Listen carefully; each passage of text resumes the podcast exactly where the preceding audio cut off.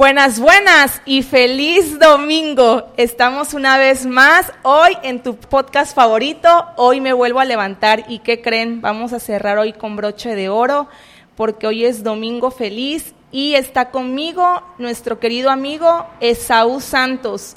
Hoy nos trae un tema de mucha importancia que, como siempre, ¿verdad? Somos instrumentos de Dios para compartir su palabra y deseamos de todo corazón que este tema sea de bendición para usted, para su familia.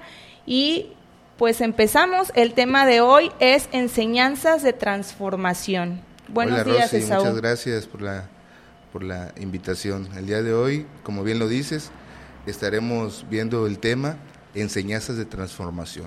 Concluiremos la semana explorando cómo la transformación espiritual es posible al renovar nuestra mente según la voluntad de Dios.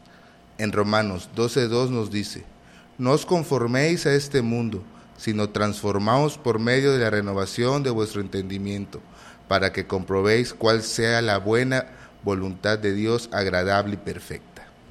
Esto nos quiere decir si una persona quiere hacer lo que a Dios le gusta, debe rechazar la influencia negativa y hacer cambios en su personalidad. Claro, Dios no obliga a nadie a cambiar. Quien dice hacerlo lo hace por amor y porque se da cuenta que sus normas nos benefician, son razonables y demuestran que Él nos ama. Dejen de amoldarse a este sistema, es decir, la sociedad que nos rodea, con su estilo de vida, sus valores y sus costumbres, no refleja forma de pensar de Dios, ejerce una presión constante en lo que la gente quiere para moldear su comportamiento y su personalidad. Si alguien quiere adorar a Dios, tiene que resistir a esa influencia. De lo contrario, acabará desarrollando actitudes que lo perjudican y que no le gustan a Dios. Transfórmense renovando su mente. Las personas también tienen que esforzarse para cambiar su interior, sus inclinaciones y sentimientos más profundos. La palabra transfórmense describe un cambio tan radical como el que experimenta una oruga cuando se convierte en mariposa. Para adorar a Dios, la Biblia dice que hay que vestirse con una nueva personalidad. Comprueben por ustedes mismos cuál es la buena, agradable y perfecta voluntad de Dios.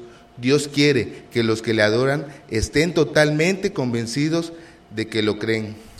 Así es, hermano Esaú. De hecho, cuando estamos en Cristo y hemos nacido de nuevo en Él, su palabra dice que somos nuevas criaturas, que todo lo viejo ha pasado y todo se ha hecho nuevo. Y bueno, en esto que nos estás comentando, ¿cómo podemos convencernos de lo que nos habías dicho en un principio? Pues es una forma muy fácil, es estudiando la Biblia, poniendo en práctica lo que dice y viendo por ellos mismos las ventajas de vivir de acuerdo con las normas de Dios. Así es como comprueban que hacer las cosas de la manera de Dios es la mejor. De hecho, en el capítulo 12 de Romanos completo es muy enriquecedor. Les hago la invitación a que lo lean y lo reflexionen, pues explica lo que significa adorar a Dios como Él quiere. Esa manera de adorar a Dios abarca todas las facetas de la vida y requiere que la persona use su capacidad de razonar en vez de dejarse llevar por una fe ciega o por una emoción. En este capítulo hay toda clase de consejos prácticos para tener cualidades cristianas, para llevarse bien con los demás y para saber cómo reaccionar cuando nos tratan mal.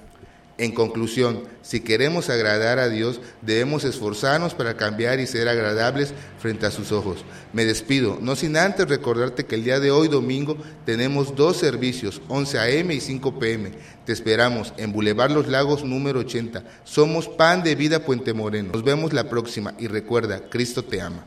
Así es, hasta la próxima y recuerde que si estás en el camino del Señor hay que trabajar en renovar el espíritu de tu mente y que todo es posible acercándose a Dios. Te esperamos en un nuevo programa. Que Dios te bendiga.